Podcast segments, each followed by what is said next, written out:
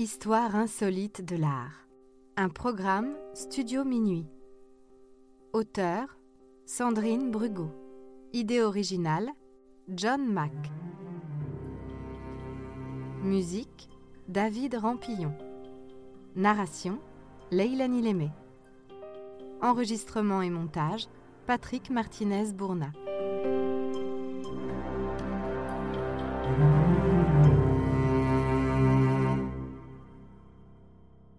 Papy arc-en-ciel. Dans les années 80, Wang Yongfu s'installe dans le village de Taichung, dans le district de Nantun, à Taïwan. Ce village a été construit à la va-vite au début des années 1950 pour loger les nationalistes du Kuomintang fuyant la Chine communiste.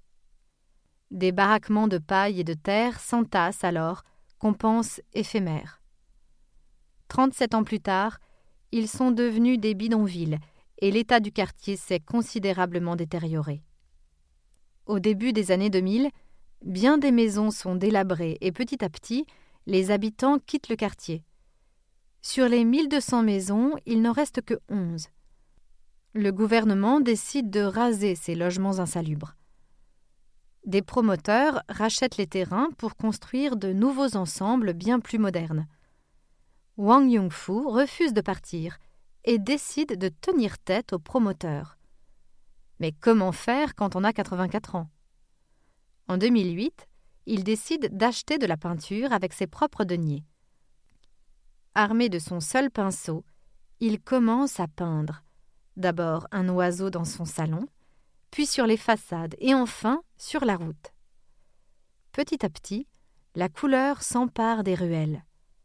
Tout, absolument tout est peint, du trottoir à la charpente.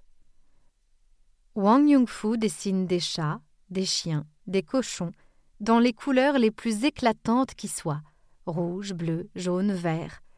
L'artiste qui n'a jamais appris à dessiner retrouve les gestes que son père lui a transmis quand il était enfant, il y a longtemps de ça. Wang Yongfu transforme peu à peu son village en œuvre d'art. Les murs du quartier s'ornent de personnages minimalistes et d'animaux extraordinaires. Le trait du vieil homme rappelle l'art naïf précolombien et les couleurs gaies des matrioshkas. Grâce à lui, idéogrammes et samouraïs s'ornent de fleurs, de feuilles et d'arbres bariolés.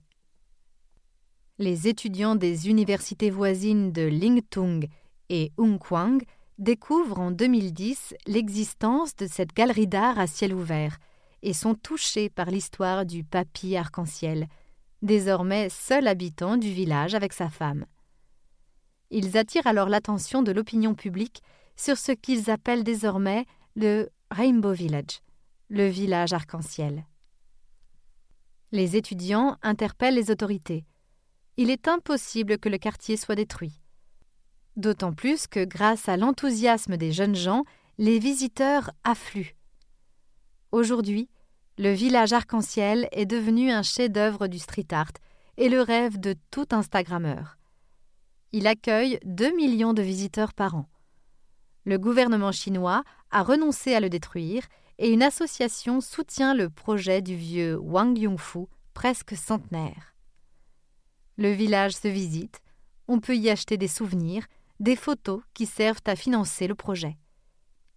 Car bien sûr, l'artiste n'a pas fini de peindre et de transformer son village. Et le projet se poursuivra tant qu'il restera un centimètre carré de gris dans le quartier et un souffle de vie à Wang.